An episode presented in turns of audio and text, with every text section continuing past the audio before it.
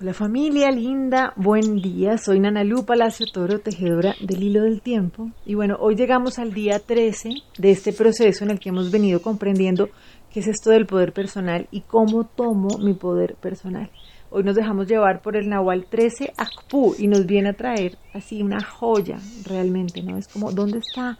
¿Dónde está ese poder? ¿Sí? Y lo que nos viene a recordar es, ok, recuerda que el poder, o sea, ese poder de verdad, es sinónimo de unidad.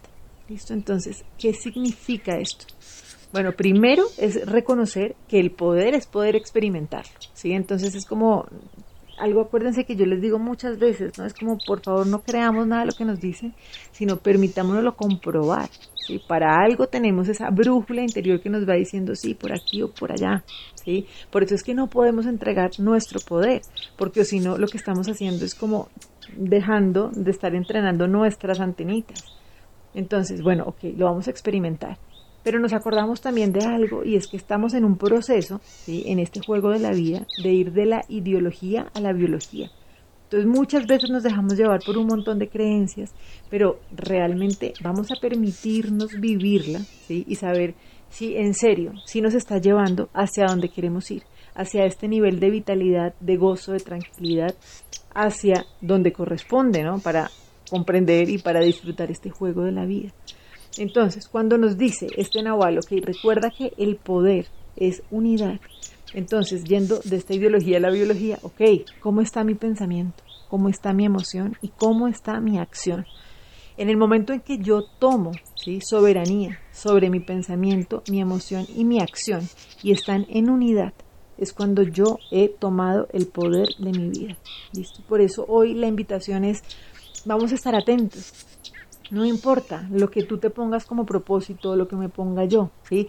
Pueden ser cosas, algunas chiquitas, unas más grandes, no importa. Pero lo importante acá es ir entrenándonos en tomar ese poder personal y es que mi pensamiento, mi acción y mi emoción estén unificadas.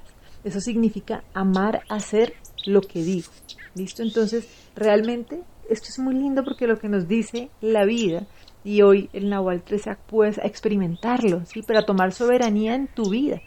Que no venga algo afuera a venir a desbalancearme, sino que realmente lo que sea que yo venga afuera, lo que yo vea afuera, es ese insumo necesario para permitirme reconocer que es eso que necesito transformar, pero mucho con contundencia, ¿sí?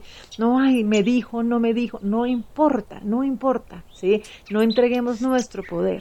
Cuando nos dejamos desbalancear por lo que está afuera, estamos entregando nuestro poder.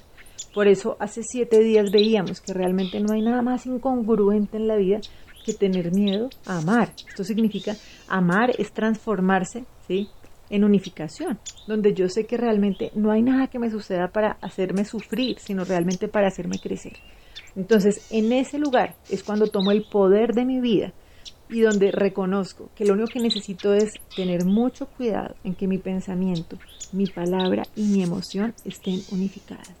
Entonces, como la vida es tan hermosa y es un juego maravilloso, siempre tenemos diferentes experiencias, ¿cierto? Que nos están invitando a ir desplegando este poder. Por eso es que venimos en una común unidad, ¿sí? en una familia, venimos tejidos, porque es a través de esto que yo estoy viendo afuera que me estoy reflejando venimos creciendo en común unidad, como lo veníamos viendo ayer. Entonces, para poner en acción este ejercicio de no dejarnos sacar de nuestro centro y que nuestro pensamiento, nuestra acción y nuestra emoción estén unificados, sabiendo cómo transformar cualquier dificultad en una oportunidad. Entonces, hoy vamos a trabajar con la lección del curso de milagros 288. Entonces nos dice que me olvide hoy del pasado de mi hermano este es el pensamiento que me conduce a ti y me lleva a mi meta. No puedo llegar hasta ti sin mi hermano. Y para conocer mi fuente tengo primero que reconocer lo que tú creaste uno conmigo. La mano de mi hermano es la que me conduce a ti. Sus pecados están en el pasado junto con los míos. Y me he salvado porque el pasado ya pasó. No permitas que lo siga abrigando en mi corazón, pues me desviaría del camino que me lleva a ti.